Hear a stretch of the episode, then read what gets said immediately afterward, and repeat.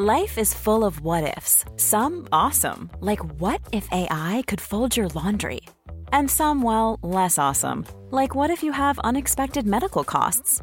United Healthcare can help get you covered with Health Protector Guard fixed indemnity insurance plans. They supplement your primary plan to help you manage out of pocket costs. No deductibles, no enrollment periods, and especially no more what ifs. Visit uh1.com to find the Health Protector Guard plan for you.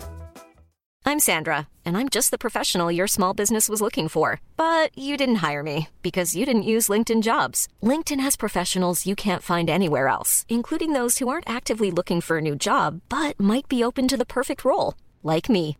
In a given month, over 70% of LinkedIn users don't visit other leading job sites. So if you're not looking on LinkedIn, you'll miss out on great candidates like Sandra. Start hiring professionals like a professional. Post your free job on linkedin.com/people today. Even on a budget, quality is non-negotiable. That's why Quince is the place to score high-end essentials at 50 to 80% less than similar brands. Get your hands on buttery soft cashmere sweaters from just 60 bucks, Italian leather jackets, and so much more. And the best part about Quince, they exclusively partner with factories committed to safe, ethical, and responsible manufacturing. Elevate your style without the elevated price tag with Quince. Go to quince.com slash upgrade for free shipping and 365-day returns.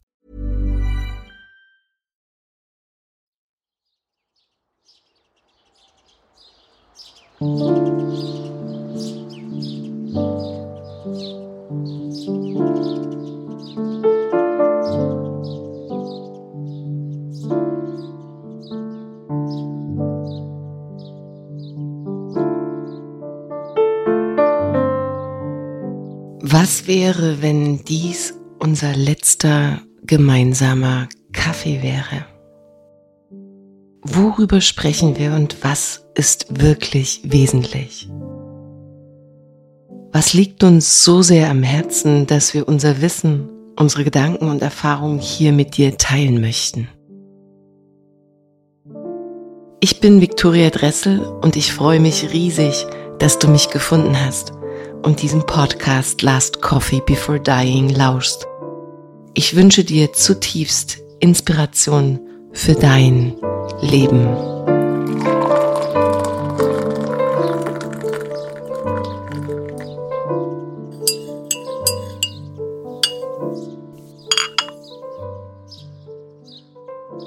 Okay, kannst du erklären, was du machst? Also du Ja, genau. Also ich habe jetzt hier ähm, Lotusflower vom Nil. Das mache ich mir aufs dritte Auge und aufs Herz. Die Lotusflower ist ja so ein ähm, herzöffnendes Öl, ist das einfach. Das habe ich aus Ägypten mitgebracht. Ja, ich finde das einfach ganz schön, ne? weil ähm, das ist so, das eröffnet einfach so einen herzvollen Raum. Und ähm, dafür, weil wir wollen ja auch tief tauchen. Ja. Genau. So, und dann habe ich hier mein Rapé. Das wird mit so einem Nasenapplikator in, die, in den Mund von in, selbst in die Nase geblasen. Und das ist ein Tabak, der kommt aus Südamerika. Und, ähm, ups, ist ein bisschen viel. Und es wird so in Zeremonien verwendet oder eben halt einfach, um sich zu zentrieren. Es geht in den Kopf. Und ähm, ist ein Ausgleich zwischen der männlichen und der weiblichen Seite und dadurch entsteht so eine innere Ruhe und so eine Verbindung in einem selbst. Und ich mache das einfach auch so am Morgen, um in den Tag zu starten, um ja, erstmal so einen Moment mit mir selber zu haben. Mhm. Also das Rapé hat halt auch so eine, ähm, so eine reinigende Wirkung. okay, gut. Mhm.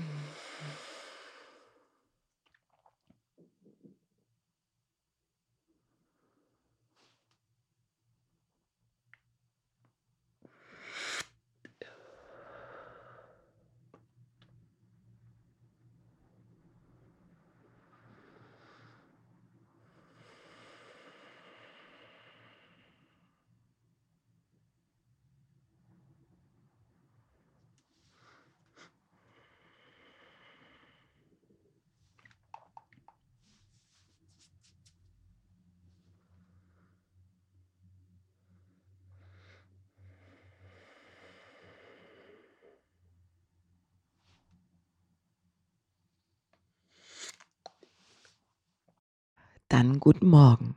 Guten Morgen. Liebe Konstanze, wir sitzen in deinem Zimmer unten auf dem Boden in deiner Wohnung. Es ist Montagmorgen und ähm, du weißt nur grob, auf was du dich eingelassen hast. Ne? Wir haben eigentlich überhaupt gar keine, haben gerade festgestellt, gar keine Ahnung voneinander, aber ganz bewusst auch gewählt.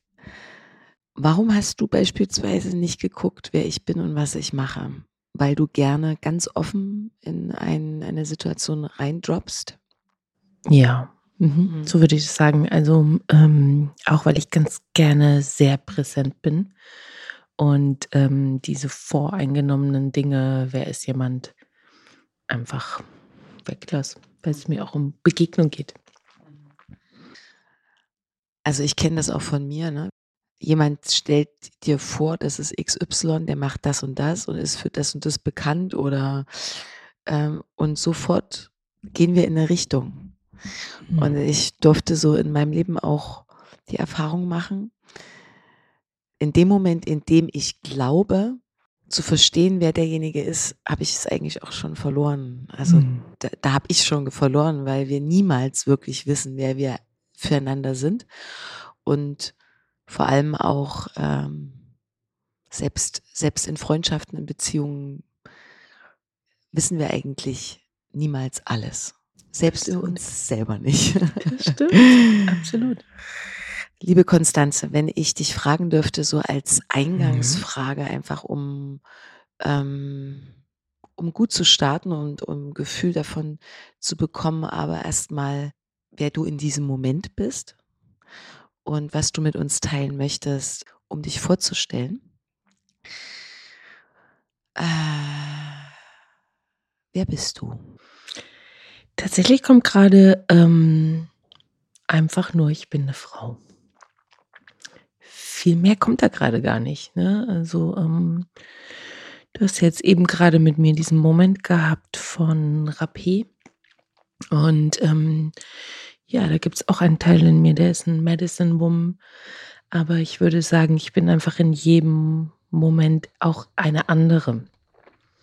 Und von daher, weißt du, wir haben uns jetzt gerade so ähm, getroffen, ohne zu wissen, wer der andere ist. Ähm, und da merke ich gerade, da möchte ich gar nicht wieder in so eine Rolle reingehen.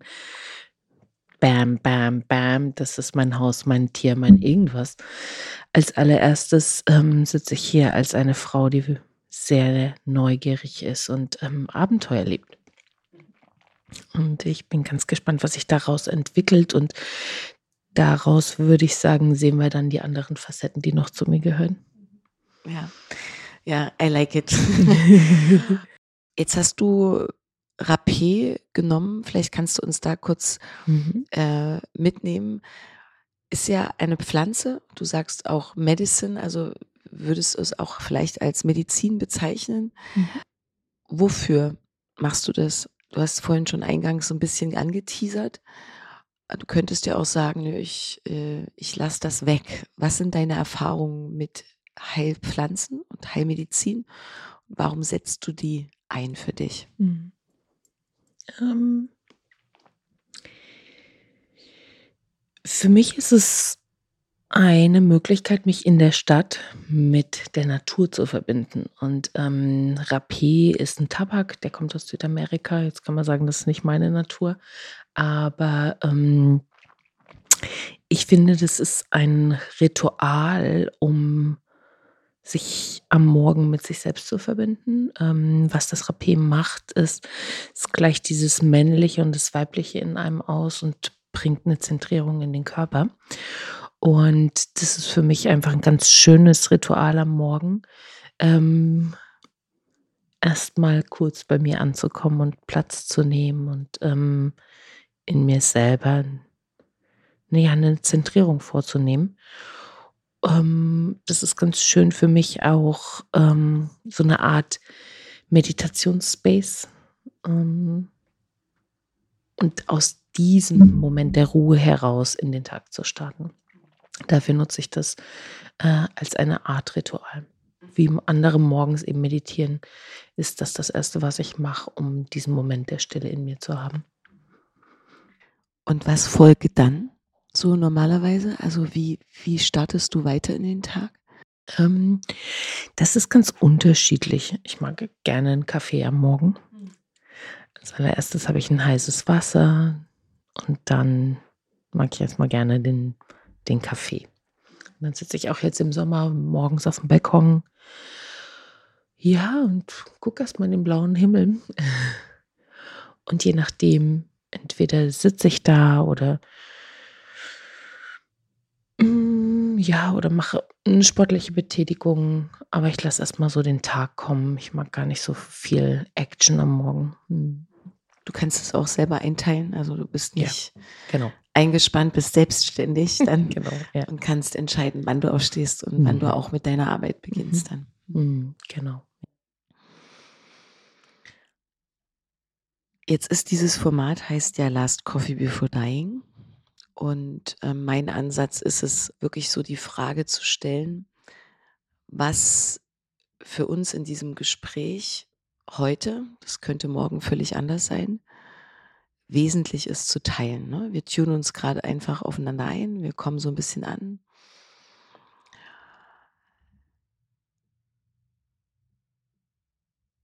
Das Sterben die Vergänglichkeit, der Fakt, dass wir eine begrenzte Zeit auf, dieser, auf diesem Planeten haben, ist das ein Thema, das du für dich schon durchdrungen hast und frei bist äh, von vielleicht auch ja ein Bedauern dessen, dass es so ist oder eine Angst davor?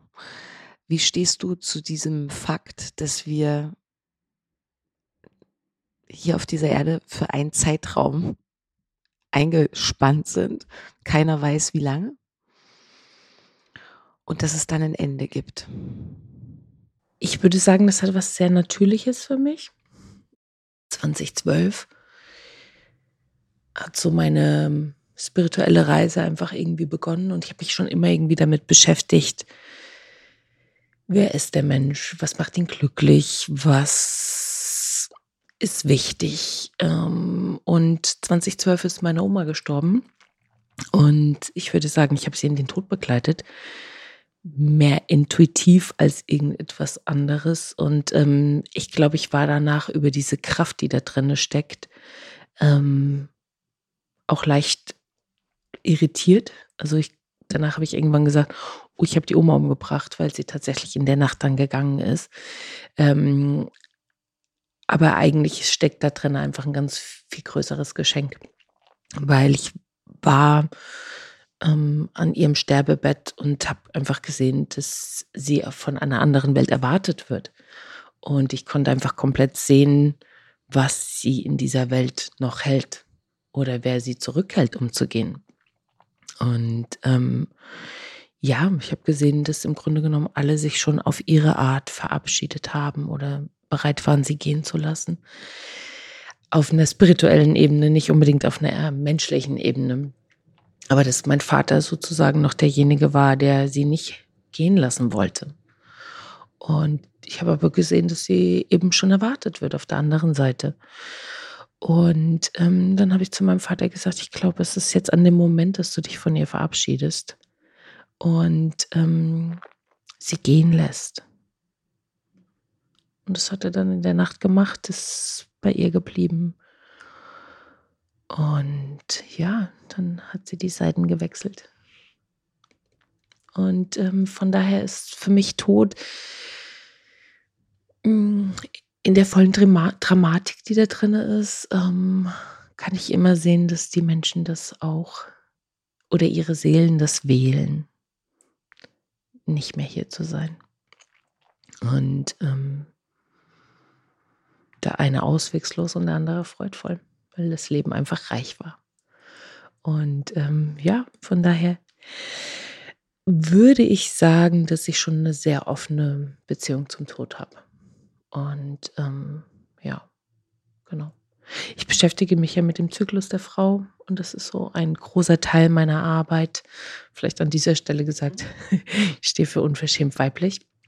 Und ähm, ich bin Coach und Mentor für Frauen, um sich mit dem Thema Weiblichkeit auseinanderzusetzen. Und für mich ist jeder Monat ein Monat des Sterbens, um auf einer höheren Ebene wieder neu geboren zu werden.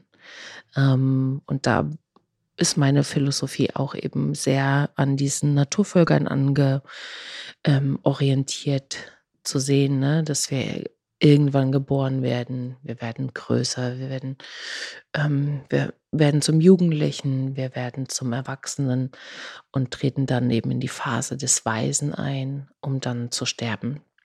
Und bestimmte Erfahrungen eben in diesen vier Stadien ähm, des Lebens ja haben.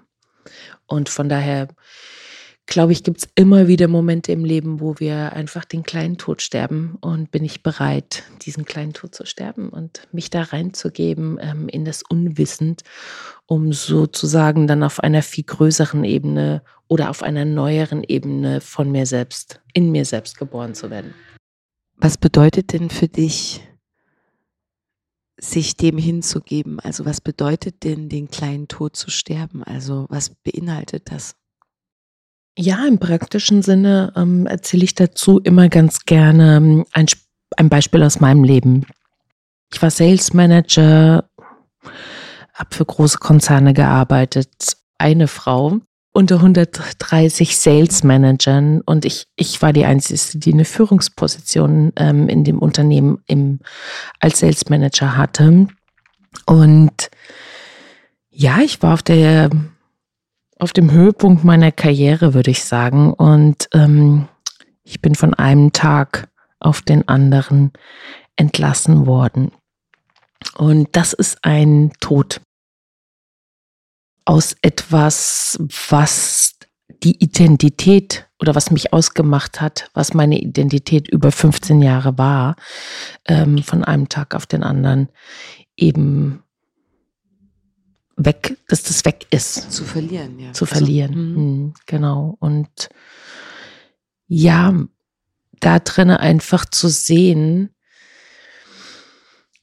also das ist ein, das ist wie ein Prozess, ne? Das ist dieser Moment, in dem Fall habe ich den Job verloren. Es kann aber genauso auch sein, dass ähm, man krank wird. Identität, mit die ich aufgebaut habe, und auf einmal so geschieht so ein Identitätsverlust ähm, können die wenigstens aushalten, das tatsächlich auch, ja, erstmal anzunehmen, um dann etwas Neues daraus zu kreieren. Und ähm, ich habe mich dem ganz bewusst hingegeben, dem Sterben des Alten, ähm, damit etwas Neueres entstehen kann. Etwas, was mir in diesem Moment einfach viel mehr ähm, dient, mir, viel mehr mir selbst entspricht. Ähm, ja. Mm, das wusstest du ja aber zu dem Zeitpunkt noch nicht, dass es dir auf diese Weise dienen würde, sondern es war ja erstmal Schock, hast du gesagt. Und was, und, und was war dann da? Also wenn die, ich würde es mal jetzt so übersetzen wollen, die, die Ego-Persönlichkeit anfängt zu bröckeln und nicht mehr Sicherheit findet in dem, was es geglaubt hat zu sein weil das ist ja das, was du beschreibst, wenn die Identität plötzlich keine Relevanz mehr hat, ja eigentlich auch nur in der Interaktion mit dem Außen. Also wer bin ich für das Außen? Und gleichzeitig aber dann die Frage zu stellen, und wer bin ich eigentlich für mich gewesen? Das ist ja dann das, was stattgefunden hat, wenn ich dich mhm. richtig verstanden mhm. habe. Also diese mhm. Reise nach innen. Kannst du uns da noch mal ein bisschen mitnehmen, wirklich aus dieser Tiefe heraus. Wie war das?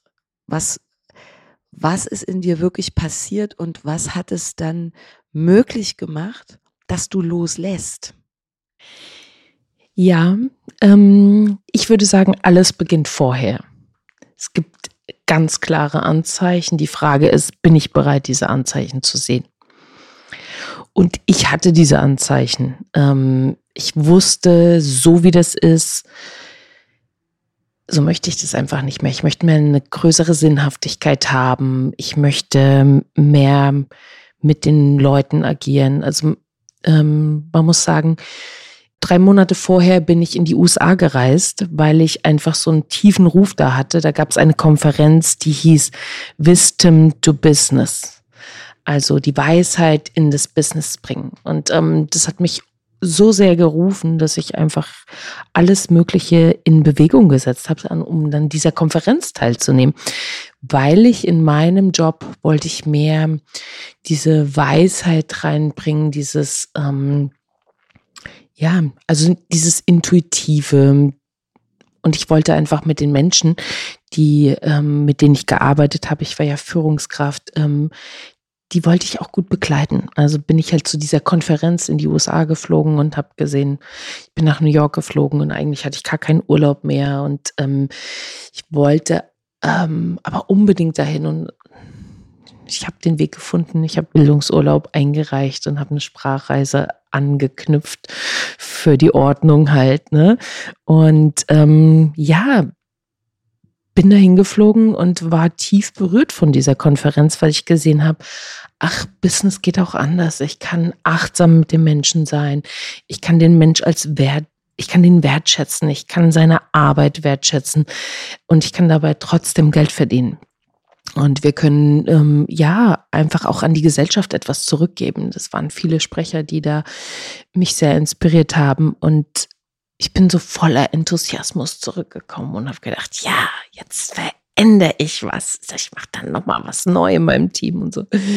Und da bin ich zurückgekommen und ich hatte die Aufgabe, jemanden oder Leute einfach ähm, zu entlassen. Und mein altes Selbst hat gesagt, ja, kein Problem, das mach mal. Ne? Da habe ich, ich mache dir eben ähm, einen Plan und dann verändern wir das. Und dann bin ich nach Hause gegangen und dann kickte schon mein altes, mein neues Selbst ein. Und ich habe einfach gesehen, es fühlt sich nicht richtig an, das so zusammen, einfach so zu machen, so, es fühlte sich so herzlos ein, an, einfach. Und ich bin zurückgegangen zu meinem Geschäft gesagt und habe gesagt, du, Nee, lass uns nochmal neu sprechen. Also wir haben jetzt gerade so den Umsatz gesteigert. Wir sind auf so einem unfassbaren Plateau. Wir haben sowas Geniales geschafft. Ähm, wir haben den Umsatz über 60 Prozent in einem sehr ähm, kompetitiven Umfeld eben gesteigert. Und jetzt sollte ich schon wieder etwas verändern. Das war einfach unnatürlich. Ähm, ja, und dann hat er gesagt, nee, das müssen wir jetzt so machen. Und da habe ich gemerkt, da ist etwas in mir, die Hoffnung ist in mir gestorben, da wirklich in diesem Umfeld etwas verändern zu können. Und an der Stelle muss man auch sagen, da bin ich 40 geworden und da, wenn Frauen in die 40er kommen, machen sie nicht mehr alles so mit, wie sie das vorher mitgemacht haben. Und ich habe so gemerkt, ah, ich bin mir nicht sicher, ob das wirklich noch ein gutes Umfeld ist, wo ich wirklich meine Zeit und mein Leben reingeben möchte. Ja, und dann habe ich es nicht gemacht und dann hat es das Leben halt gemacht und hat gesagt, dein Moment ist hier zu Ende, ähm, wir holen dich da mal raus. Und ähm, es gab vorher, ne, also es klingt jetzt irgendwie so dramatisch, dass ich jetzt von einem Tag zum anderen entlassen worden bin, aber es gab halt diesen Moment vorher, dass ich auf mein Konto geschaut habe und gedacht habe, ach, da kann man auch jetzt ein Jahr mit leben. Es gab diesen Moment, ich habe einen 5er BMW gefahren, ähm, den ich sehr geliebt habe, weil ich liebe auch große Autos.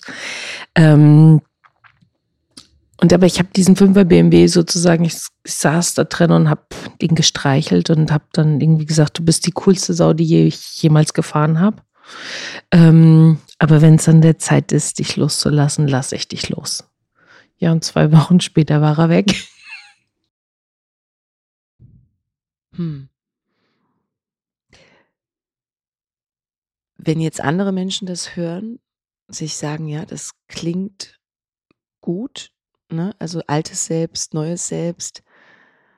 Ich spüre da was, da können bestimmt auch viele resonieren. Also ich treffe so viele Menschen, die sprechen davon, dass sie das, was sie machen, eigentlich nicht machen wollen.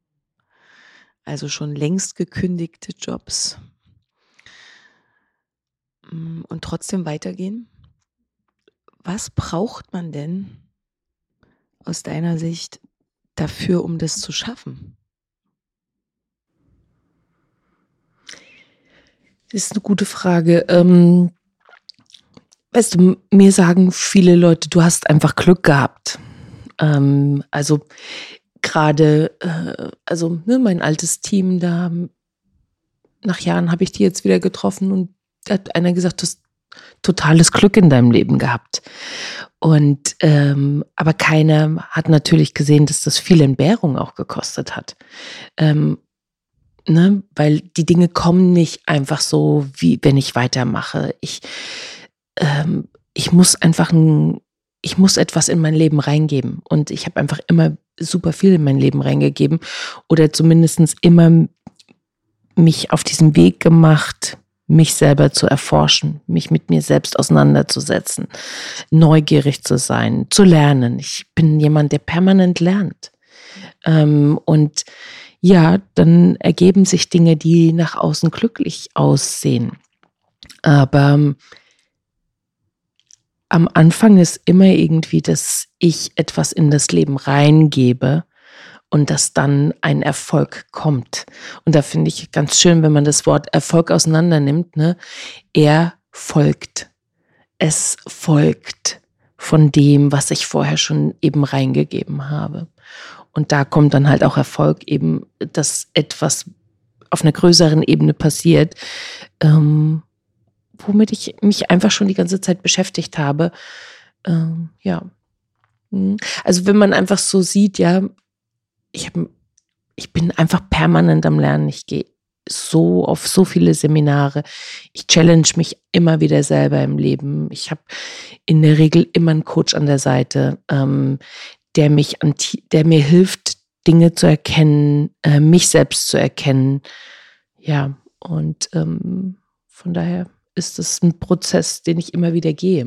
Mhm. Und es kommt nicht nur eben halt, oh, jetzt habe ich Glück gehabt. Es ist mhm. ein konstanter Weg, den ich für mich selber gehe. Mhm. Total. Also, wenn ich jetzt das Feedback gehört habe, was du gesagt hast, dass das der Kollege gemeint hat, kann ich gar nicht mit, also kann ich gar nicht viel anfangen damit, weil das auch impliziert, als würde es vom Himmel fallen. Mhm. Ähm, mhm. Und als würde, als würden Dinge geschehen und wir hätten gar keinen Einfluss. Und das äh, zieht ja eigentlich schon wieder auch die Kraft aus deiner Person oder aus, mhm. de, aus überhaupt aus diesen Wahlen, die du getroffen hast. Das mhm. äh, macht es eigentlich eher klein. Das äh, bagatellisiert es irgendwie. Mhm. Ähm,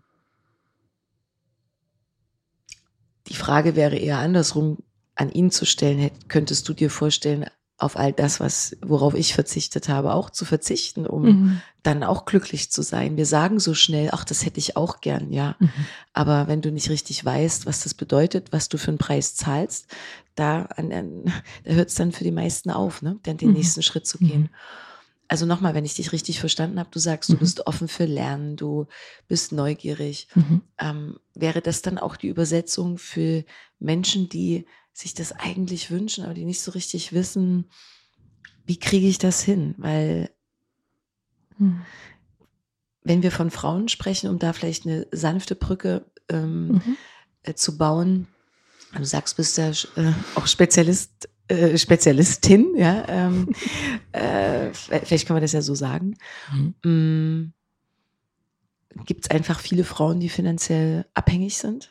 Ähm, mhm viele Frauen, die ähm, für die Familie grundlegend ihre Bedürfnisse so weit nach hinten anstellen, dass die Frage, was ich jetzt hier will, erstmal ewig bis gar nicht kommt. Mhm. Und wenn sie dann aufsteigt, auch die, ja, also auch dann ähm, es noch sehr, sehr viel Mut vielleicht braucht, um überhaupt eine Frage reinzulassen, möchte ich das noch hier so weitermachen? Weil das schon, mhm. finde ich, ist ein riesengroßer Schritt. Ähm,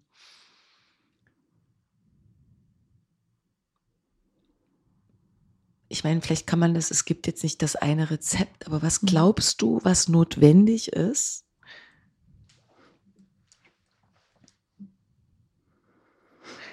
Diesen, diesen Shift zu machen. ja, es gibt sicherlich nicht diesen einen Schritt, ne? Aber, ähm, ich finde es immer ganz interessant, wenn so ein neues äh, iPhone rauskommt, dann haben die Leute die 1000 Euro, das zu machen. Ja, aber bin ich bereit, diese 1000 Euro in etwas zu investieren, was keiner sieht? In mich selber. Das sind die meisten dann einfach nicht. Ja. Ähm, kaufen so viele Klamotten, ähm, aber nehme ich das Geld, um das in mich selber zu investieren? Gerade jetzt eben, als Corona war, habe ich gedacht, wow, ich bin froh, dass hier nicht so ein fettes Auto vor meiner Tür steht. Ja, dass ich all das Geld in mich investiert habe. Nicht um jemanden zu gefallen, sondern um mir näher zu kommen. Und ich bin einfach sehr gut durch diese Zeit gesegelt. Mhm. Weil ich einfach schon wusste, wer ich bin. Ich habe viel mit mir Zeit alleine verbracht. Ich habe mich erforscht. Ich habe gemerkt, was will ich denn eigentlich? Ähm, und ne, wie du sagst, am Anfang kann man eigentlich diese Frage gar nicht beantworten, aber bin ich eben bereit, mich mir selbst zuzuwenden, um eine Antwort zu finden? Und es gibt so viele Antworten dazu und auch jetzt verändert sich das immer weiter für mich. Aber als erstes beginnt es irgendwie für mich damit, bin ich bereit, mir und meinem Körper zuzuhören, was es da eigentlich gerade braucht, oder höre ich einfach nur wieder den anderen zu, was die brauchen und vergesse mich darüber völlig. Mhm. Ja. Ähm, ja, und dann ist die Frage, ne, mit was mache ich das? Ich glaube, es gibt ganz viele unterschiedliche Möglichkeiten. Es eins der simplen Dinge ist, ähm, mir zuzuhören, wenn ich Sport mache. Oder wenn ich einfach nur in der Natur bin, ja. Ähm, das sind die Dinge, die sind auch kostenlos. Ähm, aber wenn ich in die Natur gehe, die meisten können einfach merken, ach, wenn ich im Wald bin, da werde ich selber ruhiger. Mein Nervensystem beruhigt sich. Ach, interessant. Ähm, ich bin gar nicht mehr so aufgeregt. Meine Gedanken schwirren einfach gar nicht so endlos rum. Ja, ähm, für mich ist es einfach eine Einladung zu sehen, Such dir etwas, was dich vom Kopf in den Körper bringt. Und es kann ganz unterschiedlich sein. Es kann irgendwie sein, dass du surfen gehst, ähm, dass du ein gutes Buch liest, wo du mal aus deinen Gedanken rauskommst, dass du einfach frech tanzt, ähm, um einfach wieder mit dem Körper verbunden zu sein. Wir wollen so viel lernen, wir wollen so viel wissen, wir denken so viele Dinge, aber was sagt denn eigentlich mein Körper dazu? Ähm, ja, also etwas, was körperlich ist, ist meine mhm. Einladung. Mhm. mhm. Ähm, ja, das holt mich sehr ab. Ich würde sagen, das war für mich auch ein ganz essentieller Punkt. Also bis zu dem Moment ähm, hatte ich schon viel begriffen, mhm. ähm, mental. Aber dann wirklich in die Körperarbeit zu gehen, hat im Grunde mich in das eigentliche Fühlen gebracht. Mhm. Ich dachte immer viele Jahre, ich bin ein super emotionaler Mensch und empathisch und ich fühle und ich fühle auch viel. Aber das war dann nochmal so eine Next Level zu, zu realisieren, ja, ähm, du hast vielleicht in der Vergangenheit oft gedacht, dass du fühlst, aber das war noch lange nicht das Gefühl. Mhm. Also da, mhm. da steigen wir ein in die Welt der Emotionen. Ähm, und in die Welt damit natürlich auch in die Lebendigkeit. Mhm, ja. Absolut. Mhm. Ja. Da kriege ich jetzt gerade Gänsehaut. Ne? Ich glaube, diese Angst in die Welt der Emotionen einzutauchen, das ist das, was die Menschen zurückhält. Aber auch, weil sie nicht wissen, welche Lebendigkeit dahinter eigentlich verborgen ist. Und ähm, deswegen findet, glaube ich, ganz oft dieser Tanz da drumherum statt und lieber ähm, ja, die Emotionen runterdrücken, mhm. ähm, anstatt eben tatsächlich mit ihnen zu arbeiten und durch sie durchzugehen. Mhm. Ja. Das hatte ich jetzt in dem, in dem Workshop am Wochenende auch als, als einen wichtigen Aspekt. Also ich habe da äh, mich diesmal auf Wut konzentriert. Mhm. Ja? Also enge Workshop mit 70 Menschen unter freiem Himmel. Das ist auf jeden Fall archaisch. Mhm. Ähm, aber da war auch meine Nachricht oder meine Message eigentlich so die wichtigste, auch unter anderem, ähm, dass wir eine Form von Paralleluniversen aufbauen. Also es gibt dieses eine Universum, da, da sind wir super friedlich. Da können wir eigentlich immer eintauchen. Das ist das, was du beschrieben hast, wenn wir in die Natur gehen, wenn wir bei uns ankommen. Da ist echt Ruhe und Stille und Frieden. Mhm. Und dann gibt es dieses andere Universum, äh, das sich halt gerne klammert an Vorstellungen, an, an Konzepten, weil wir glauben, wir wüssten, wie es sein sollte für uns, das Beste sei. Und da ist schon, da liegt schon die Krux, weil wenn ich jetzt hier bei dir ankomme im, im, Zimmer und feststelle, dass aufgrund des Altbaus man sehr, sehr viel Verkehr hört und ich die Vorstellung habe, das müsste aber stiller sein, dann mhm. kreiere ich schon ein Problem oder einen Stress, der aber nur da ist, nicht weil es laut ist, sondern weil ich eine Vorstellung von etwas habe. Das heißt, ich in den Widerstand gehe. Und wenn wir anfangen, weil du sagst Nervensystem, wenn wir anfangen, diesen selbst kreierten Stress zu erkennen und ihn zu verändern im Sinne von, kann ich annehmen, was gerade ist? Und ja, die Wahrheit, die Realität ist nicht immer angenehm. Wir wollen es halt gerne immer angenehm. Mhm. Wir wollen es halt mhm. gerne immer friedlich, peaceful, enjoyable. Ja, happy. Happy. Am besten happy place. Mhm. Nur ich sage mal, ja, auf der Metaebene, ja, das Leben ist Freude, aber das Leben ist also nicht nur Freude, sondern eben mhm. auch Schmerz. Traurigkeit. Traurigkeit. Ja. Tiefe Emotionen. Sinnlosigkeit, Ohnmacht. Mhm. Total. So. Mhm. Und, ähm, und denen weichen wir aus, so wie du mhm. sagst. So. Mhm. Aber ich glaube, wir weichen nur deshalb aus, weil wir, wenn du das repräsentativ als Welle verstehst, weil wir diese Welle glauben, nicht surfen zu können, weil sie könnte uns überrollen. Das ist die Angst mhm. dahinter. Mhm. So, was ist denn diese Ohnmacht? Wenn ich sie nicht kenne, na, dann bleibe ich ihr lieber fern. Mhm. Äh, die Hilflosigkeit, ja, hatte ich schon mal irgendwann in meiner Kindheit, aber wir, also dort, dort darf, also dort darf es auf jeden Fall nicht wieder enden. So. Mhm. Und deswegen bauen wir uns dann, ja, Wege. Alle möglichen Mechanismen, ja. Total. Mhm. Ähm, welche Emotion ist für dich aktuell die herausforderndste? Du hast ja jetzt eben Wut gesagt, ne? Ähm, das finde ich, ich bin gerade in diesem Shift von heilig zu heiligen Wut, weil äh, vor Jahren habe ich gedacht, ich bin doch nicht wütend. Ja, schön. ich doch nicht. Also, wer so ist, Halleluja. Also, das, äh, nee, also ich bin wirklich, ich fand es als eine gute Gabe, nicht wütend zu sein. Mhm. Ne? Und, ähm, aber zu sehen, oh wow. Erstens mal, was tue ich mir eigentlich selber damit an, wenn die Wut nicht sein darf? Ja.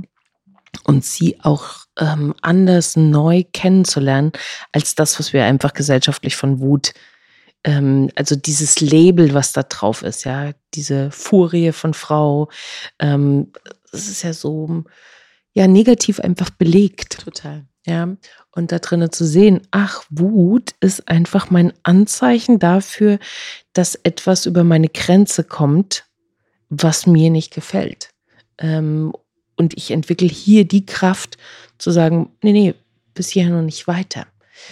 Ähm, sie als sozusagen als Marker zu sehen, wo mir Dinge gefallen und nicht gefallen, ähm, das ist ja eine völlig neue Betrachtung darauf. Und ähm, ja, sie willkommen zu heißen, das ähm, finde ich gerade, von daher habe ich gerade wirklich Freude daran gehabt, dass du einen Wut-Workshop gegeben hast. Ähm, das darf einfach viel mehr wieder in unsere Gesellschaft reinkommen, zu mir kommen ähm, und das einfach sehen, dass Wut einfach auch eine Form von Lebendigkeit ist, ja.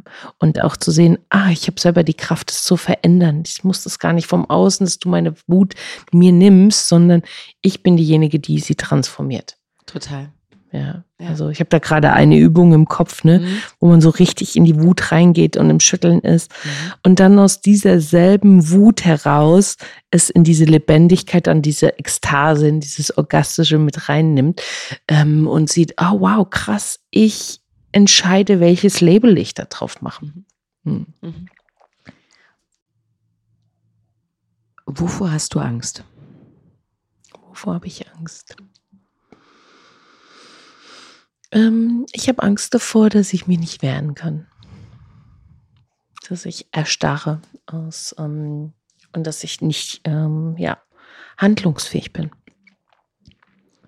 Woher kommt das? Also kannst du uns da noch ein bisschen mitnehmen? Also was äh, Mhm. ist, ist sicherlich älter? Ist älter, ja. Hm. Ja, ja, ja. Ist älter. Ja, ähm, das kommt aus Erlebnissen, die ich erlebt habe, also aus Momenten, wo ich einfach ähm, hilflos ähm, erstarrt war. Eine Sache, die ist passiert in 2018, da bin ich ähm, ähm, habe ich einen sexuellen Missübergriff erlebt, sexuellen Missbrauch. Und das ist auch, würde ich sagen, ich habe es schon vorher erlebt, als Kind. Und ähm, das nochmal so als Erwachsene bei vollem Bewusstsein zu erleben, merke ich jetzt, da wird mir auch heiß da drinnen, ne? Einfach dieses, das Ausgeliefertsein. Ähm,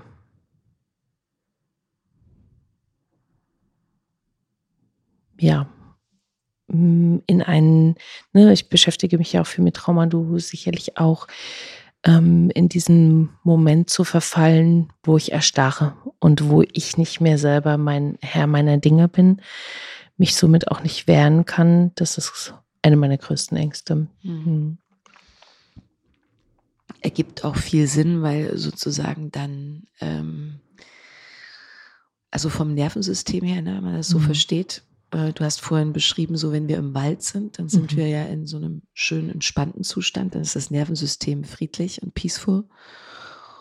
Und dann gibt es so Momente, die, ja, Schockmomente, Mhm. Ja. und dann überspringen wir Mhm. quasi ne, diesen, diesen, diesen gelben Moment, diesen Fight-and-Flight-Modus, wo wir entweder in die Abwehr oder in die Flucht gehen können, Mhm. sondern droppen dann direkt in die. Paralyse. Mhm. Ja. Ja. Ähm, und spannenderweise ist es aber gar nicht möglich, aus der Paralyse wieder ins Grün, in die Entspannung zu kommen, sondern Mhm. du musst, um die, in die Regulation zu finden, erst wieder in, diese, in diesen Fight- oder Flight-Modus Mhm. durch. Mhm. Und da, an der Stelle setzt dann, sagen wir mal, dieses Konzept Wut, ja, es ist auch nur ein Titel, aber Mhm. geht es um eine Energie, um dieses Stopp, um dieses Nein, ähm, ja, äh, geht es genau darum. Ne? Das Mhm. äh, finde ich gerade äh, gerade in dem Bezug dazu sehr, sehr spannend. Ich habe ähm, in dem Kontext, weil es auf einem Festival stattgefunden hat und in keinem geschlossenen Raum, habe ich mehrere Wutübungen gezeigt. Ähm, unter anderem gibt es auch Übungen zum Thema äh, sexuellen Missbrauch. Also, Mhm. weil ja, das, wo hört es auf und wo fängt es an? Mhm. ähm, ich davon ausgehe, dass ohne es Missbrauch nennen zu wollen, aber Grenzüberschreitungen jede Frau und auch jeder Mann schon auf Mhm. seine Weise oder Mhm. ihre Weise erleben musste. Das stimmt. Und dort habe ich einfach nur die Übung gezeigt. Also ich habe die einfach nur vorgemacht. Mhm. Achtung, Triggeralarm. Ähm, ich gehe mal kurz rein, Mhm. wenn Ja, ich darf.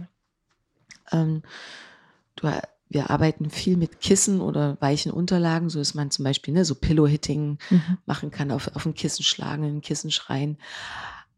Aber eben auch zum Beispiel auf dem Rücken liegen und ein Kissen nehmen und angewinkelte Beine und du nimmst das Kissen quasi mit der Einatmung, ziehst das Kissen nach oben. Mit der Ausatmung kommt das Becken nach oben und du schlägst das Kissen auf das Becken. Also du Mhm. initiierst quasi die Rolle, wenn du eher devot ähm, liegst ne? und jemand über dir ist, äh, repräsentativ. Und dann aber auch andersherum, von oben, dass du quasi auf den Knien bist, die Hände auf dem Boden Mhm. und dann mit der Ausatmung dieses sehr tierische äh, Hüfte gegen das Kissen schieben, ne? mit einem lauten ha! Ähm, oder was auch immer dann kommt. Und mir war es wichtig, das anzusprechen, weil wir sind durch mhm. alle Phasen der Kindheit, Jugend und so weiter gegangen. Das wollte ich nicht auslassen, weil das ist mhm. wieder etwas, was wir gerne tun, dass wir Wesentliches auslassen, weil es halt unangenehm ist, weil es halt mhm. halt schmerzhaft werden könnte, weil es halt natürlich triggert. Ähm, aber ich wollte es in dem Kontext nicht ausagieren lassen. Mhm. Und spannend war das Feedback. Also allein nur das Zugucken hat so viele Momente auch erzeugt von Menschen, die anfangen mussten zu weinen, mhm. an, die weggeguckt haben, denen übel geworden ist. So, und das war eine Minute. Mhm. Ja? Ähm, und damit will ich sagen, wir kennen nicht nur dieses Thema, sondern Grenzüberschreitung kennen wir alle. Mhm. Nur haben wir uns oftmals abgespalten dann von dem, was der Körper eigentlich fühlen wollte. Ja und nicht konnte. So, dann sind wir im Trauma angekommen. Genau, ja, ja. Ja. Mhm. ja. Und das Interessante oder das, was du sagst, ist ja auch, ne, der Körper weiß es. Und wenn wir sowas sehen, oder dann, dann wird es in uns berührt, weil der Körper weiß es eh, auch wenn ich es auf der mentalen Ebene zur Seite gelegt habe. Aber die Erinnerung kommt trotzdem, weil die sitzt ja in unseren, in unseren Muskeln, in unseren Zellen. Und der Körper weiß, ah, Mhm. Da war was. Mhm. Auch wenn ich kein Bild dazu habe und ich muss auch kein Bild haben. Es geht gar nicht darum, das Bild wieder zu erzeugen, sondern es geht einfach zu sehen, oh, mein Körper hat eine Reaktion dazu. Und dann jetzt an dieser Stelle liebevoll mit mir zu sein. Und das als wichtiges Zeichen zu sehen. Ne? Und ich habe ja gerade die Geschichte erzählt, dass, oder das, ich habe ja gerade gesagt, dass ich diesen Missbrauch erlebt habe. Das ist auf der sexuellen Ebene gewesen, aber genauso findet ja Missbrauch auf so vielen anderen Ebenen statt. Als dieser Missbrauch passiert ist, habe ich gesehen, ah, ich bin in einer sehr ähnlichen Situation im, im, im Arbeitskontext. Es ist nicht sexuell, aber das ist auch Missbrauch ähm, meiner Arbeitskraft. Es ist, ich gehe über die Grenzen, ähm, weil ich glaube, ich musste dazugehören und ich musste es so machen, wie das alle machen, aber eigentlich ist es eine Grenzüberschreitung vom Feinsten. Ähm, ja, und da zu sehen, nee, das passiert mir nicht nur im Sexuellen, sondern es passiert einfach auf so vielen anderen Ebenen genauso. Mhm, total. Mhm. Arbeitest du ähm, explizit auch mit dem Thema ähm, jetzt in deiner Arbeit mit Frauen? Ist ja. das ein mhm. Teil deiner Arbeit? Mhm. Ja, das ist definitiv ein Teil meiner Arbeit. Ich glaube, es gibt ja immer so irgendwie so einen Marker, den man da oben stehen hat, äh, der unbewusst schwingt. Ähm, und es ist definitiv so, dass wir in der Arbeit dann irgendwann diesen, an diesen Moment kommen, dass da eine krasse Grenzüberschreitung stattgefunden hat. Mhm. mhm. Ja. Meistens auf sexueller Ebene, ja. Mhm. mhm. mhm. Wie sieht die Arbeit ähm, deiner, Pers also deine Arbeit als Coach mit den Frauen aus im Kontext dieser, dieses Themas? Kannst du uns da noch mal ein bisschen mitnehmen? Oder magst du uns da ein bisschen mitnehmen? Ja, ähm, hm, wo fange ich da an? Ähm, als allererstes möchte ich sagen, dass das dass ich einfach nur im Programm mit, mit Frauen arbeite. Man kann nur mit mir in drei Monaten oder zehn Monaten das Programm mit mir arbeiten, weil ich einfach diese ähm, Tiefe kann man nur, oder man kommt an diese Punkte nur dran, wenn man sich einlässt und auch ein vertrauensvolles ähm, Verhältnis aufbaut und dann irgendwann ist der Körper bereit, es sozusagen freizugeben. Und es passiert aus meiner Sicht, ja, das kann in Einzelsessions passieren. Aber da habe ich meistens auch schon eine gewisse Arbeit vorher gemacht. Aber mir liegt es sehr nahe daran, einen Transformationsprozess daraus zu kreieren und ähm, es zu entdecken und dann sozusagen eine neue, eine neue Geschichte damit zu schreiben. Und das, finde ich, geht einfach nur in einem äh, längeren Begleitungsprozess. Und deswegen arbeite ich erst in erster Linie erstmal nur ähm, mit den Menschen in längeren Prozessen. Ähm, Nicht explizit nur Frauen. Nee, nicht nur explizit Okay. Frauen, genau, ja. Also da vielleicht an der Stelle noch unverstehen, weiblich steht dafür auch, der weibliche Teil steht für den emotionalen Teil, weil wir ja beide Elemente in uns tragen. Wir tragen das Männliche als auch das Weibliche in uns. Und gerade bei Männern ist eben dieses, dieser weibliche Aspekt, ist ja das Emotionale, die Gefühlswelt. Ähm, von daher steht es für mich übergeordnet. Aber hauptsächlich arbeite ich natürlich mit Frauen, ja. Mhm. Aber auch mit Männern. Mhm. Ja, Mhm. genau. Mhm. Ja. Mm, Eine Sache vielleicht Ja, noch, ja. Ähm, man weiß meistens nicht so genau, an welcher Stelle entsteht denn das eigentlich, wo, wo das aufploppt. Ne? Ähm, ich bin selber durch einen sehr interessanten Prozess gegangen im letzten Jahr. Ich habe ja gesagt, dass ich diesen sexuellen Missbrauch ähm, hatte. Und das Leben hat gesagt, ja, du arbeitest es jetzt nochmal auf einer neuen Ebene auf. Und so bin ich durch einen Mediationsprozess ähm, mit dem Mann gegangen, der mir das angetan hat. wow. Hm, ja. Ähm, kannst du uns noch ein bisschen mehr mitnehmen, Ja. wie es dazu kam und, und, und Mhm. wie du ihn dann aufgesucht hast und wie Mhm. er dann reagiert? Ja. Ja, mache ich gerne. Aber bevor ich das Ja. mache, möchte ich gerne noch was anderes sagen. Mhm. Ähm, in der Zeit habe ich eine Frau begleitet. In dem Moment, wo ich durch diesen Prozess gegangen ist, ist ihr es auch aufge, ähm, aufgeploppt. Ja, dann habe ich eine neue Kundin bekommen und ich bin mit ihr im Gespräch gewesen, ob sie mit mir ins Coaching geht oder nicht. Und sie war nicht ganz sicher, aber in der Nacht vorher ist auch ihr, sind ihre Bilder zurückgekommen. Und ähm, dann haben wir gesehen, ah, das ist die Ursache für ganz viele Dinge, die ähm, sie in ihrem Leben einfach erlebt. Und es zeigt, so viele Frauen haben das erlebt, aber sie können sich in der Regel gar nicht daran erinnern. Und ähm, ja, und da, an der Stelle weiß man einfach nicht, wann ploppt es auf. Mhm. Ähm, vielleicht ploppt es auch erstmal in, in, in dem Coaching an sich nicht auf. Und es geht auch gar nicht darum, dass das aufploppt, sondern es geht darum, einfach mehr mit mir selber verbunden zu sein. Mhm. Ja. Aber um nochmal die Frage, Urspr die Ursprungsfrage zu beantworten. Genau. Ähm, Super spannend, also weil das ist eher selten, hm. was du da beschreibst, dass das möglich war. Wie war das möglich? Also wie, wie diesen Mediationsprozess, ja.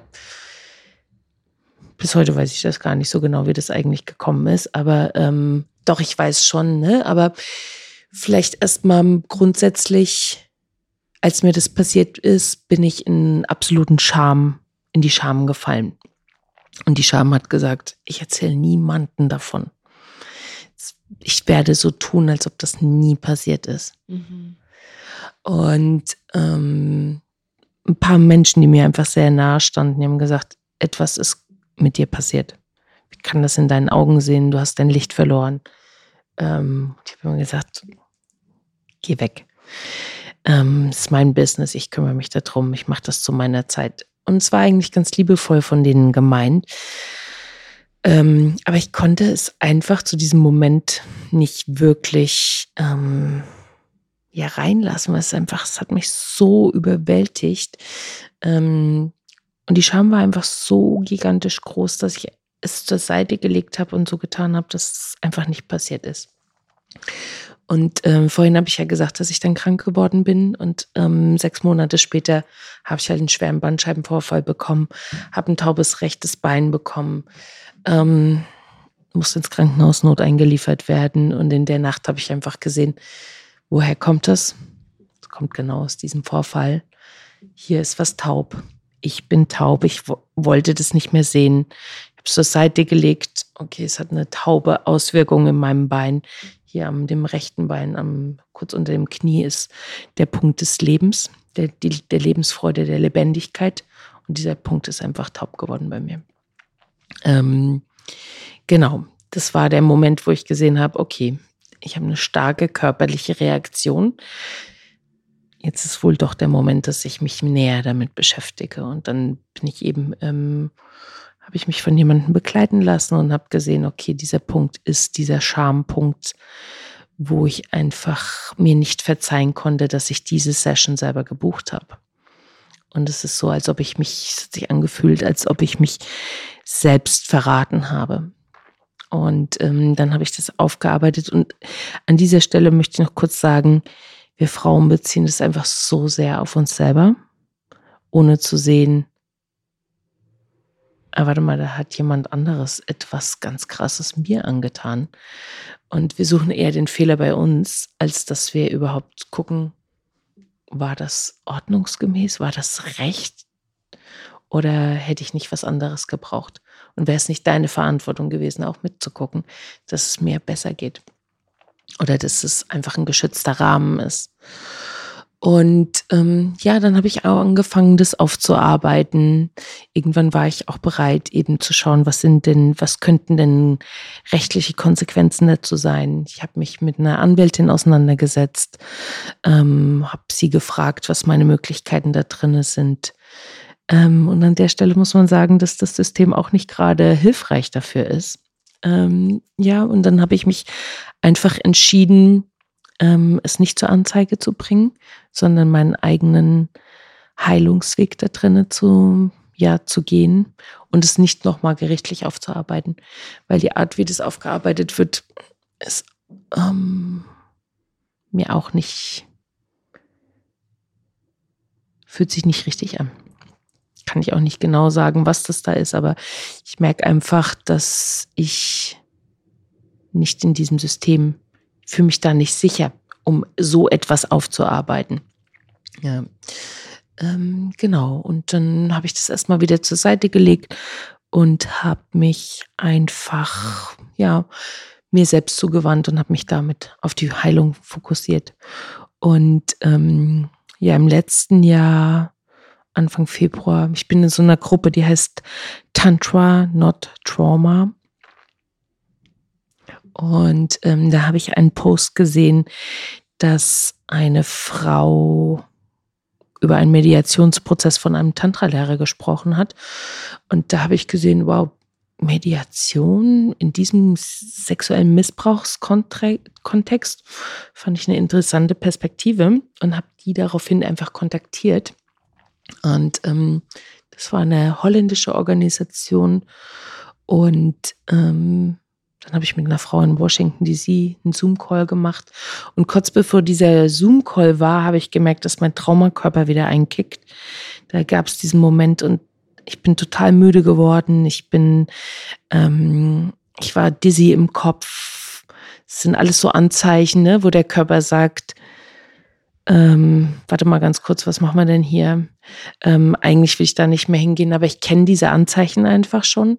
Ich weiß, dass wenn ich besonders müde werde, wenn ich ähm, fahrig im Kopf werde, ähm, da steckt Gold drinne.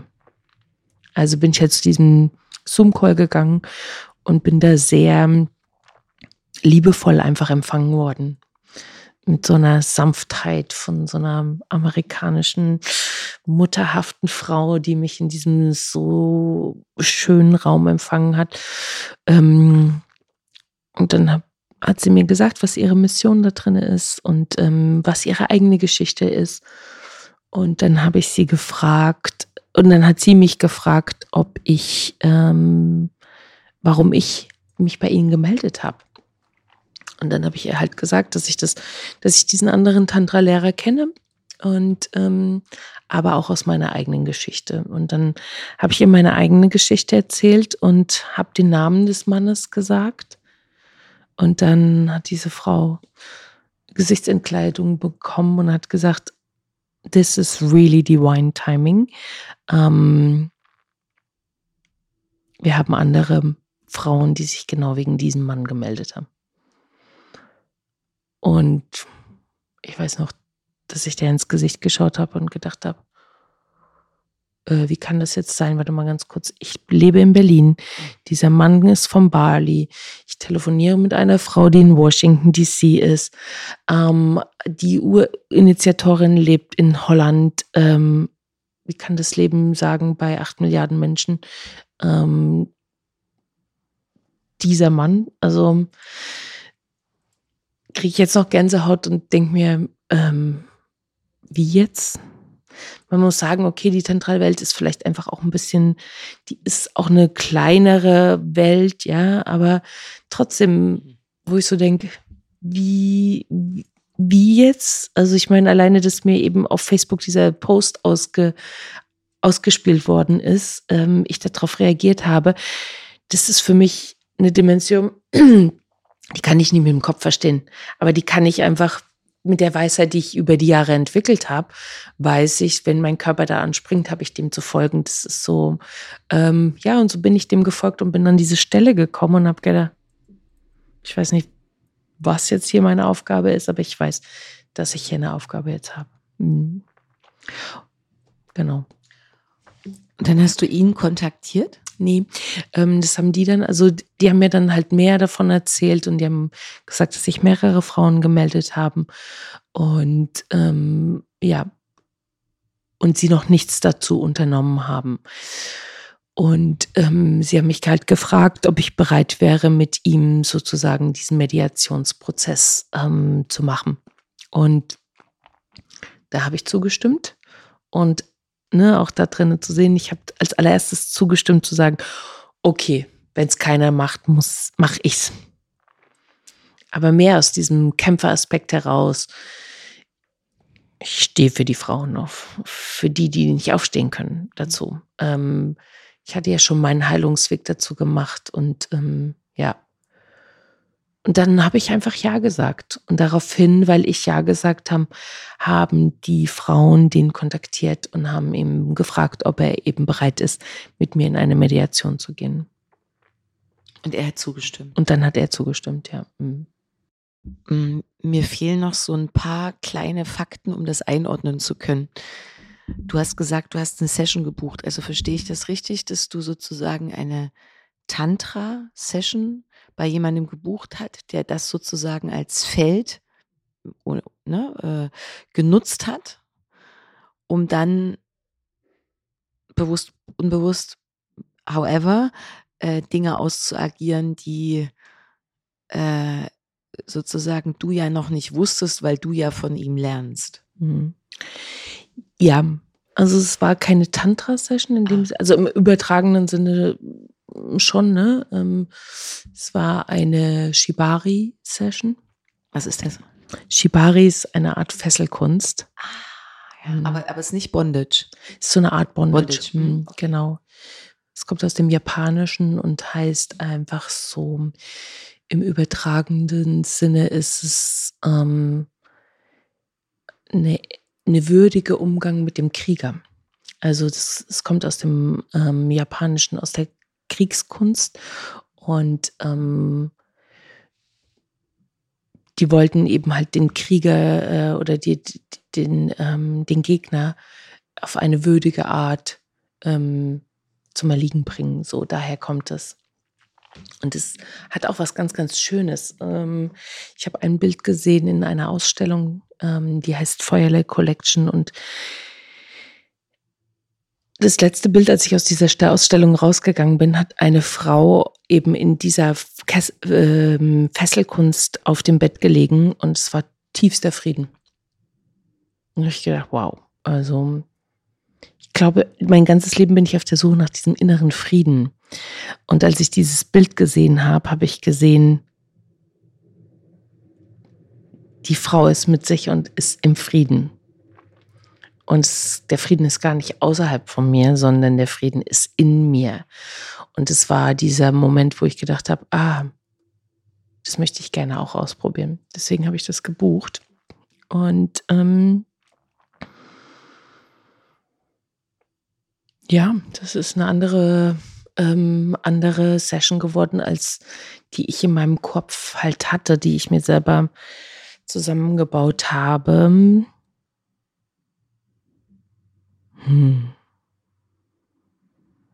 Jetzt merke ich gerade, dass ich in die Scham komme, das so hier so erzäh zu erzählen. Ähm, ne, weil ähm, in mir kommt gerade dieses, ja, wenn man sowas bucht, muss man sich ja nicht wundern. Ja, da merke ich einfach gerade, dass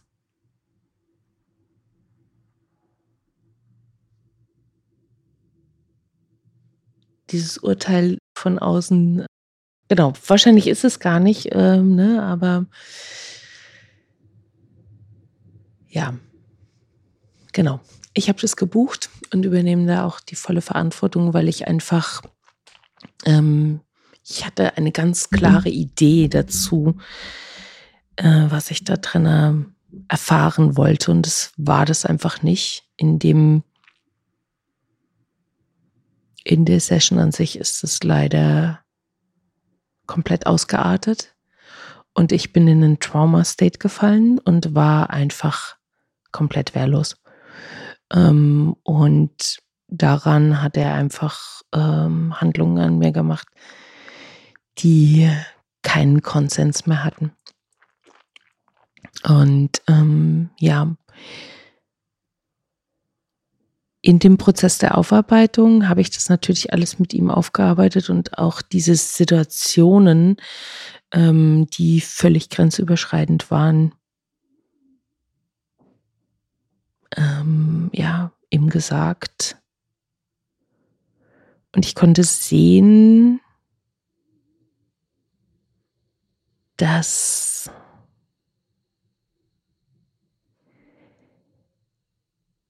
dass der nicht sich, bewusst darüber war, was er da für Handlungen tut. Ähm, das hat ihn selber in einen sehr großen, tiefen Prozess äh, gebracht, zu sehen, was das mit mir gemacht hat. Wenn man es blöd sagen würde, würde man sagen, er hat gedacht, er tut mir was Gutes. Ähm, aber welche Konsequenzen das für mich hatte, das hat er erst verstanden, als ich ihm gesagt habe, was das eigentlich mit mir gemacht hat und wie groß die Konsequenzen einfach danach waren. Hm. Ja, von daher finde ich das ganz wichtig, dass ich diesen Prozess überhaupt gemacht habe, das ist zwar mein eigener Prozess, ne? Und ich habe ja eingangs gesagt, ich mache das für die Frauen. In dem Prozess, in den ich mich dann begeben habe, habe ich gemerkt, ja, ich tue das für die und ich tue das dann für mich. Das war so die, die Hälfte auf dem Weg dahin. Und drei Tage vorher habe ich gedacht, nee, ich tue das überhaupt für keinen anderen. Ich tue es einzig und allein nur für mich. Weil es ist mein Prozess, um meine Stimme wiederzufinden, um mich selber wiederzufinden und um für mich einzustehen und aufzustehen und zu sagen, Achtung, bis hierhin und nicht weiter. Das ging einfach überhaupt gar nicht.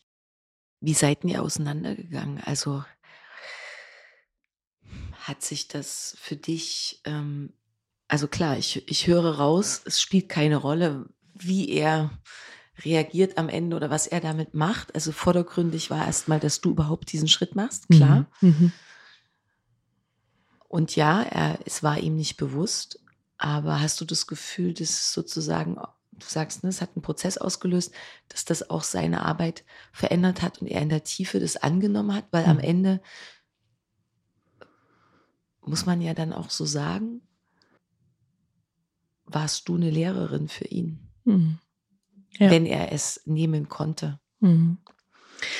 Also es hat auf alle Fälle einen großen emotionalen Prozess bei dem ausgelöst ähm, der hat dann sehr seine Frage, äh, seine Arbeit in Frage gestellt, ähm, hat sich unfassbar immer wieder bei mir entschuldigt.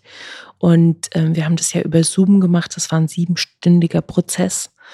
Ähm, die Frauen haben uns einfach da durchgeführt und sie haben das auf eine sehr, sehr schöne, achtsame Art gemacht. Ähm, sehr, sehr, sehr langsam immer wieder mit diesen, ähm, die unterschiedlichen Fragen. Das war auch meine Aufgabe in, im Vorfeld zu schauen, erstens mal, was waren eigentlich dieser Ripple-Effekt, den das für mich verursacht hat. Und äh, da musste ich einfach nochmal genauer hingucken und musste einfach feststellen, der Ripple-Effekt war verdammt groß. Weil dieser initiale Moment hat dann dafür gesorgt, dass ich einfach nicht mehr mich groß gezeigt habe. Und zu diesem Zeitpunkt bin ich ja mit äh, meinem Business nach draußen gegangen. Ne, ich habe diesen Shift gemacht vom Sales Manager hin zu einer Frau, die über Weiblichkeit, Sinnlichkeit und Sexualität spricht, was an sich schon ein großer Shift ist, aber dann noch mit sowas im Gepäck.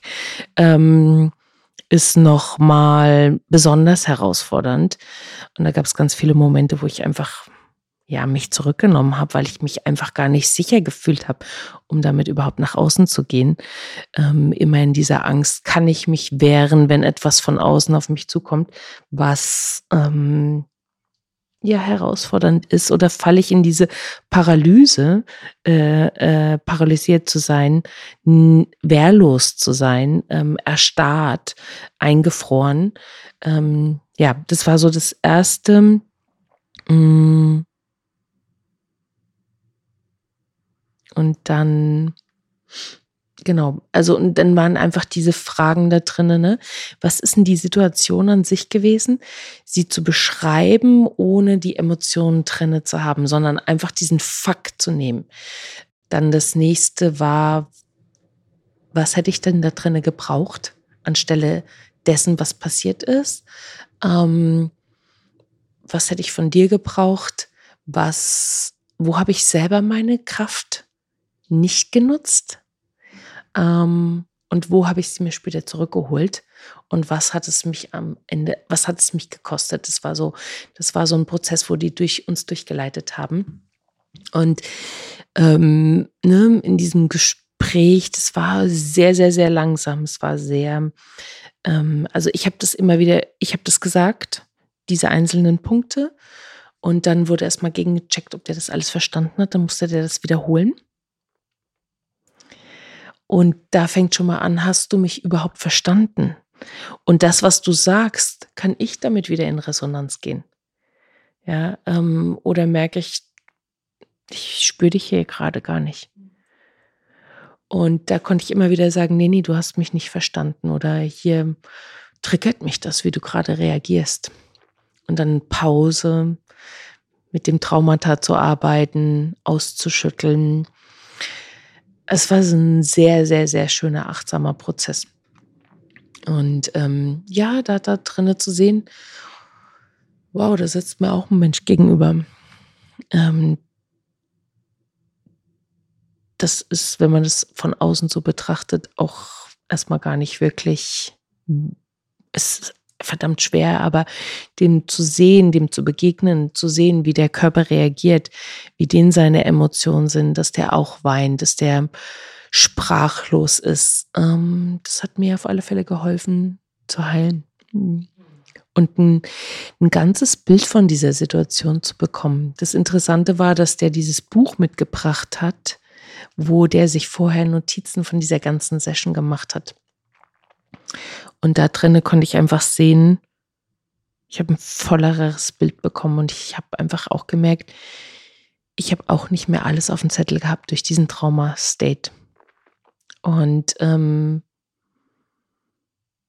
ich konnte sehen, was der mir angetan hat und ich konnte auch sehen, wo ich nicht meine Verantwortung übernommen habe, wo ich über mich selber drüber hinweggegangen bin, weil ähm, gerade beim Missbrauch sieht man ja, die Frauen beschreiben immer, dass es diesen Moment vorher gab, wo der Körper triggert und sagt, Achtung, hier ist Gefahr. Und wir gehen aber über diesen Punkt hinweg.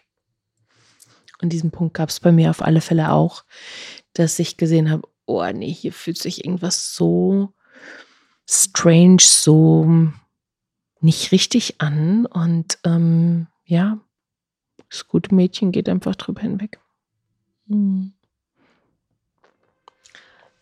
Danke fürs Teilen. Also mhm. ähm, klingt auf jeden Fall nach einem ganz würdevollen auch und mhm. Ähm, mhm. achtsam hast du gesagt, ne? Mhm. nach einer Annäherung, mhm. um nicht als Opfer und Feind ähm, stehen zu bleiben. Also mhm. damit habt ihr ja nicht nur für euch, sondern am Ende ja für ein ganzes Spektrum mh, mm, auch ein Zeichen gesetzt. Ne? Mhm. Ja, total. Ne? Total ne? wertvoll. Ey. Ja. Und in diesem Zusammenhang ist es irgendwie auch nochmal spannend zu sehen, ne? Ähm, dieses äh, Dreieck Täter, Opfer, Retter. Ja, aus dieser Spirale herauszutreten, ähm, zum Opfer zu werden und damit aber auch sehr schnell wieder zum Täter. Ähm, und dieses Erwach diesen erwachsenen Teil zu nehmen, der sagt, nee, nee, warte mal, an welcher Stelle kann ich denn Verantwortung für mich selber übernehmen und ähm, wo muss ich dich nicht schon wieder anklagen oder ähm, erniedrigen, nur damit Mhm. ich mich besser fühle. Ähm, ja. Und ich hatte ja vorhin gesagt, dass ich über diesen ähm, Prozess überhaupt ne, mit der Anzeige nachgedacht habe. Und im Nachgang ist mir, ähm, kam mir der Satz, I faced my deepest wo- wound and got wonders on so man, many more levels.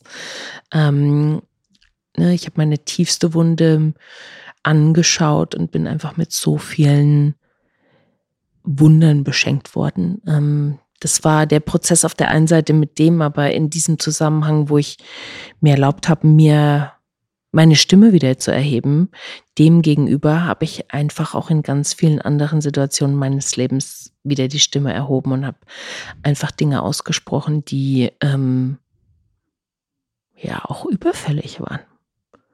Ja, es ist so jetzt, dass sich in mir wie so eine innere Stimme etabliert hat, die, die einfach nicht mehr still sein kann. Und ähm, die Dinge einfach nicht mehr so hinnehmen kann. Mhm. Ähm, die spricht sich teilweise eben halt wie von selbst. Mhm. Mm, Da schließt sich für mich die Frage an, wenn du beschrieben hast, diese, diesen Shift in deinem Leben, die Veränderung in deinem Leben, Mhm. ähm, altes und neues Selbst und diese neue Stimme, die, was heißt neue Stimme, die Stimme wiederzufinden, würde doch dann auch bedeuten, dass sich sicherlich sehr viel auch in deiner äußeren Umwelt verändert hat und Mhm. du vielleicht auch in diesem Prozess dann noch mal intensiver, ähm, vielleicht kannst du uns da ein Stück noch mal mitnehmen, Ja. auch verabschieden musstest, ähm, hinterlassen musstest, loslassen musstest von Menschen, von anderen Situationen. Du hast gesagt, jetzt Auto und Job war jetzt Mhm. ne, Mhm. äh, zwei sehr materialistische Beispiele.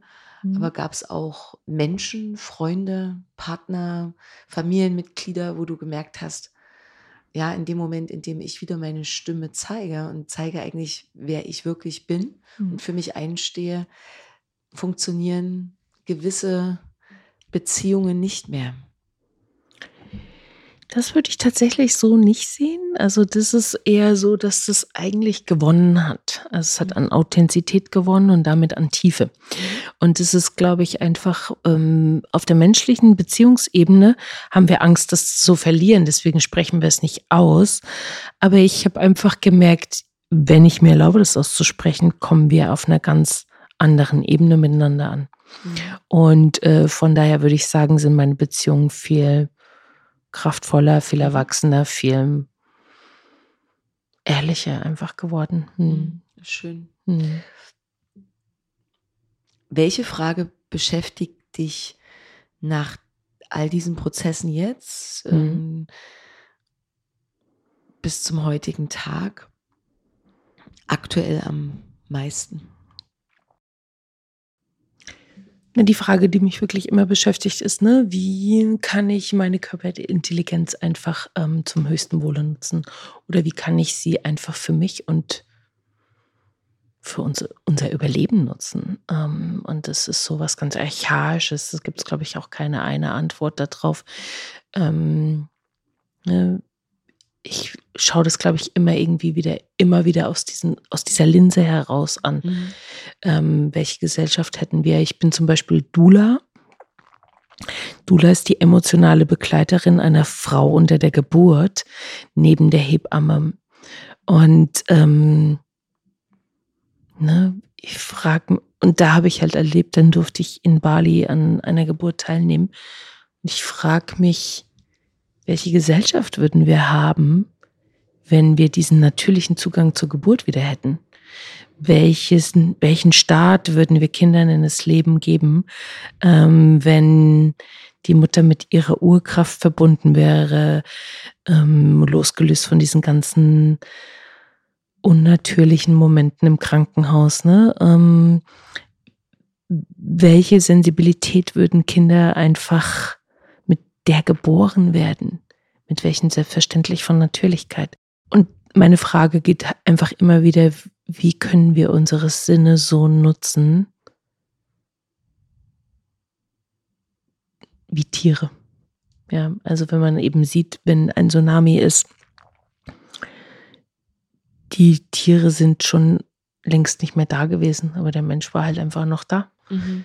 Ja. Ähm, oder ähm, in Nachterstedt gab es ja diesen, äh, äh, diesen Baggersee. Mhm. Und da wohnt mein Onkel und der hat gesagt, die Tiere sind einen Tag vorher schon nicht mehr zu diesem See gegangen. Ähm, die haben sich da, der Mensch ist trotzdem runtergegangen. Und da ist meine Frage, wie kann ich einfach meine Umwelt wieder so wahrnehmen, Mhm. ähm, wie es ursprünglich mal war? Ähm, weißt du, welcher Film mir jetzt gerade Mhm. äh, aufstieg? Kennst du Avatar? Ja, hm, Ja.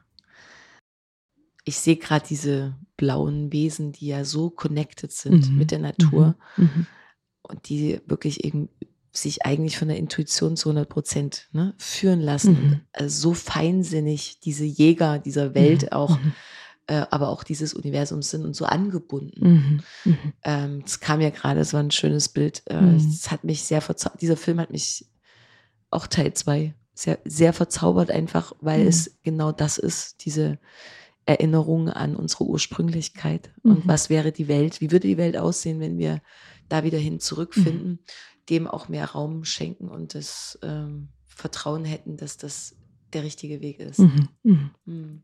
Ja.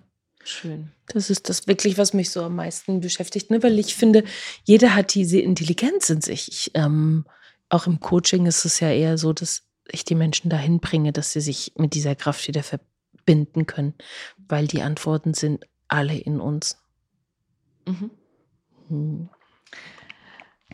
Was ist Quelle für dich? Quelle.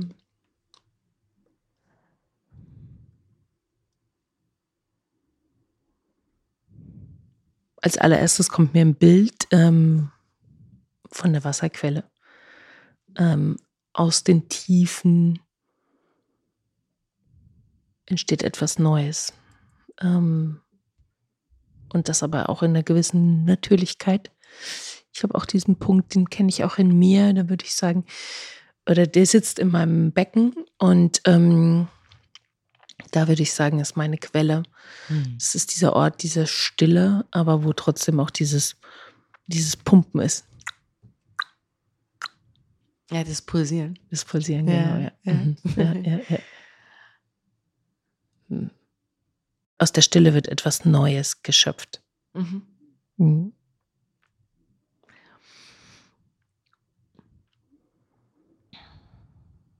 Was an dir ist zeitlos und unveränderlich? Zeitlos. Meine Locken. ähm. mhm.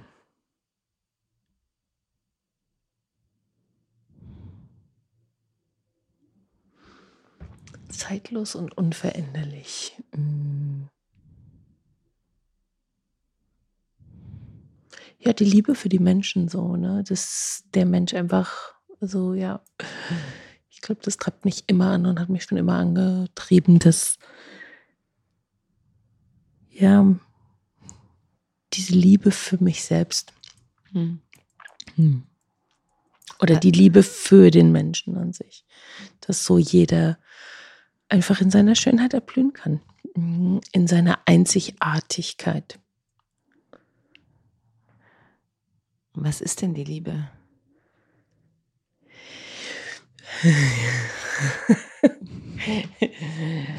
Ja, ich glaube, es ist nicht das, was wir ganz oft gelehrt bekommen.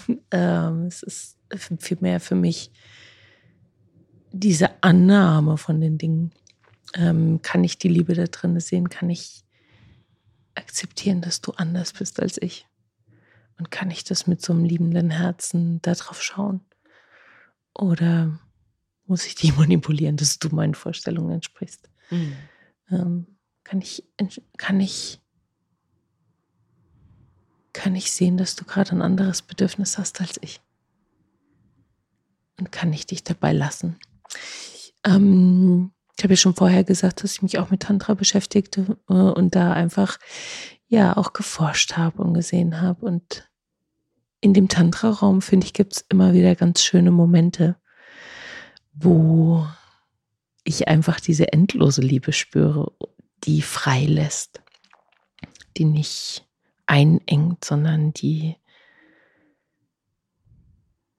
hilft, dass der andere oder die da ist, dass der andere in seiner schönsten Form erblüht und das erforscht, was gerade sein, wo gerade sein Herz danach ruft.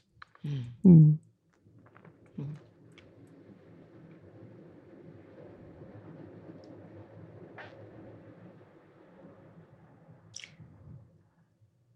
Wenn du über die Liebe sprichst, welche Menschen ploppen in deinem Leben auf, du sagst, das sind Menschen, die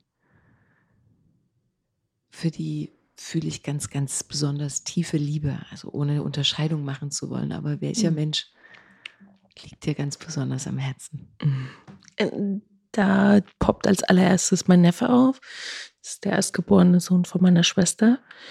Und ich weiß, als der geboren worden ist und ich ins Krankenhaus gekommen bin, da habe ich den an die Brust genommen und durfte ihn als äh, mit so in diesem ersten Moment halten. Und da habe ich gedacht, boah, krass, jetzt zerspringt mein Herz.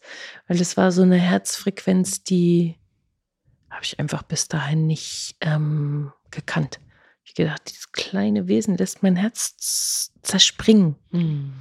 Und es verbindet mich mit ihm sehr. Also ähm, in Meditation habe ich gesehen, dass einfach er jemand ist, der mein Herz zum Schmelzen bringt. Mhm. Ja. ja. Schön. Ja.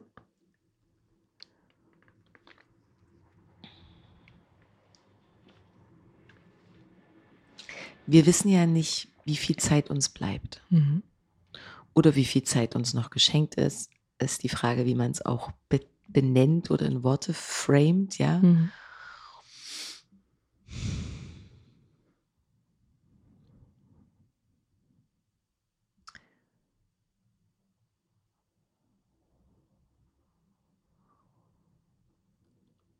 Wenn du dir so deinen Neffen vor deinem inneren Auge holst oder in dein Herz so anwesend hier so richtig hierher holst, mhm als ja auch Repräsentant für die Generationen, die folgen. Mhm. Und vielleicht mich als deine Gesprächspartnerin und Frau, die dir gegenüber sitzt. Mhm. Welche Weisheit möchtest du ihm, mir, den Menschen, die jetzt hier zuhören, mitgeben, wenn du nicht mehr viel Zeit hättest und es vielleicht in zwei, drei wesentlichen Aspekten zusammenfassen müsstest? Was möchtest du uns auf den Weg geben? Mm. Folg deinem Herzen. Folg dieser Stimme, die so manchmal ganz sanft daherkommt, aber die doch ganz, die dich einfach an so unfassbare Orte bringt, die wir mit unserem Verstand gar nicht verstehen können. Lern deine, lern dieser, dieser Stimme zu folgen. Mhm.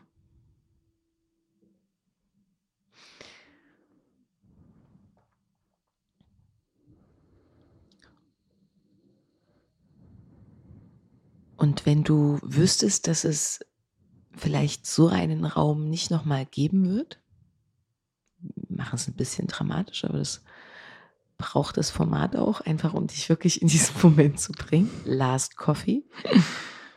ähm, was liegt dir jetzt in diesem Moment am Herzen? Was möchtest du gerne jetzt noch teilen? Gibt es noch etwas, was offen ist? Gibt es noch irgendwas, was wichtig wäre,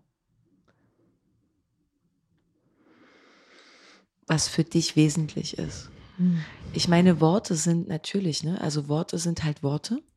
Hm. Und trotzdem sind wir ja hier auch neben den Worten auch in der Energie gerade äh, verbunden. Deswegen sitze ich live vor dir. Mhm. Ähm, nicht, dass es online nicht ginge, Energie mhm. zu übertragen, aber ähm, es ist ein ganz eigener Raum. So, mhm. äh, was kommt dir da?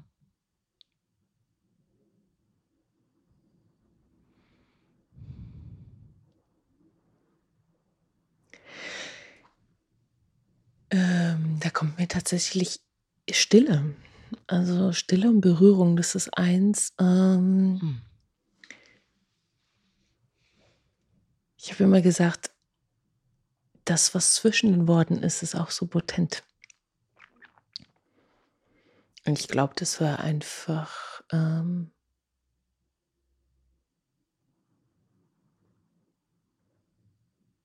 so viel mehr sagen können was über die Worte hinausgeht. Und ähm, da würde ich tatsächlich sagen, lass uns mal einen Moment nehmen, einfach in die Frequenz auszuweiten und berührt werden. Äh, ja, uns zu berühren in der Frequenz.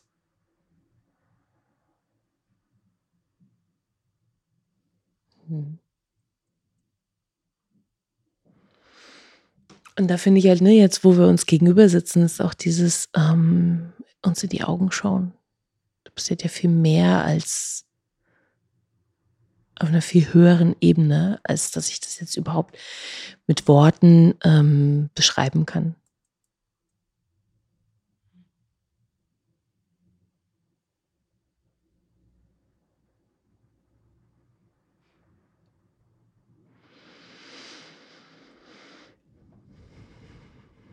Dann erlaube ich mir da drin weit zu werden.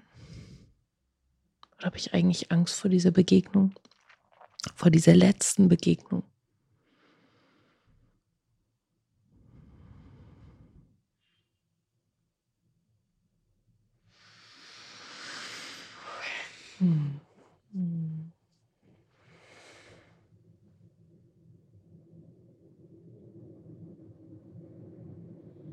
Muss eigentlich da drinnen noch gesagt werden? Will ich recht haben?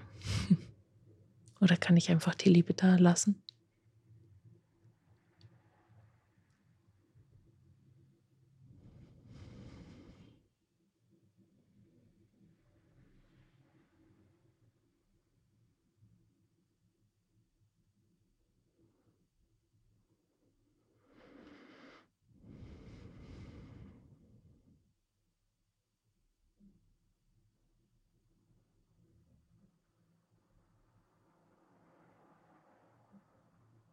Kann ich spüren, wie mein Herz pocht.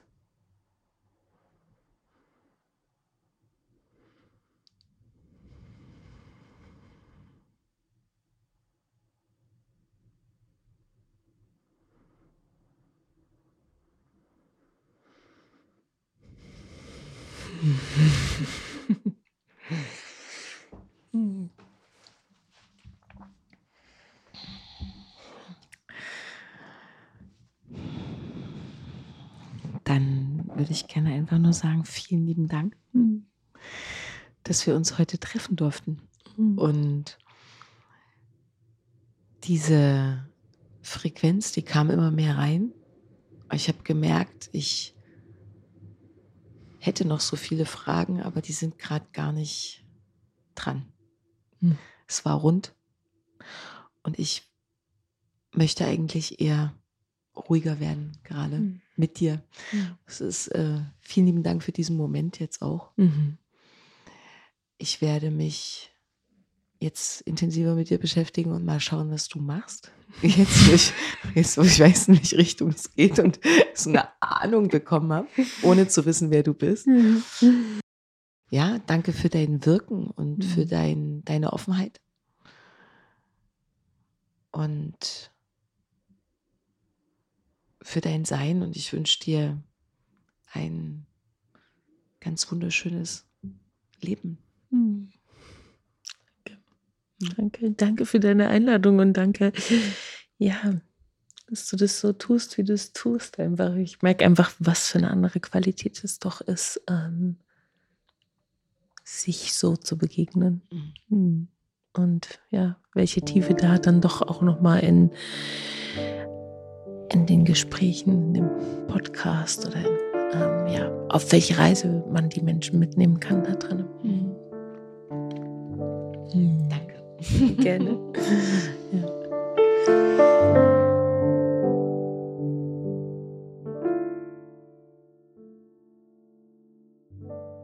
Ich hoffe sehr, dass dir dieser Podcast gefallen hat und dass du Inspirationen und Erkenntnisse für dich mitnehmen konntest. Was hat dich besonders berührt? Was nimmst du für dich mit? Ich freue mich sehr, wenn du dein Feedback direkt unter dem Beitrag teilst und ihn gern auch an deine Freunde weiterleitest. Wenn du magst, verbinde dich auch auf Instagram oder Facebook mit mir. Alle Informationen dazu findest du in den Show Notes. Außerdem lade ich dich ein, auf meiner Webseite vorbeizuschauen. Dort findest du noch einmal sehr übersichtlich meine Angebote, sei es als Coach, Speakerin oder Lehrerin. Auch kannst du dort kostenfrei den sehr persönlichen Newsletter abonnieren, der dich einmal im Monat mit kleinen Extras beschenkt. Ich freue mich sehr, dass es dir deine kostbare Zeit wert war, hier mit mir zu verweilen.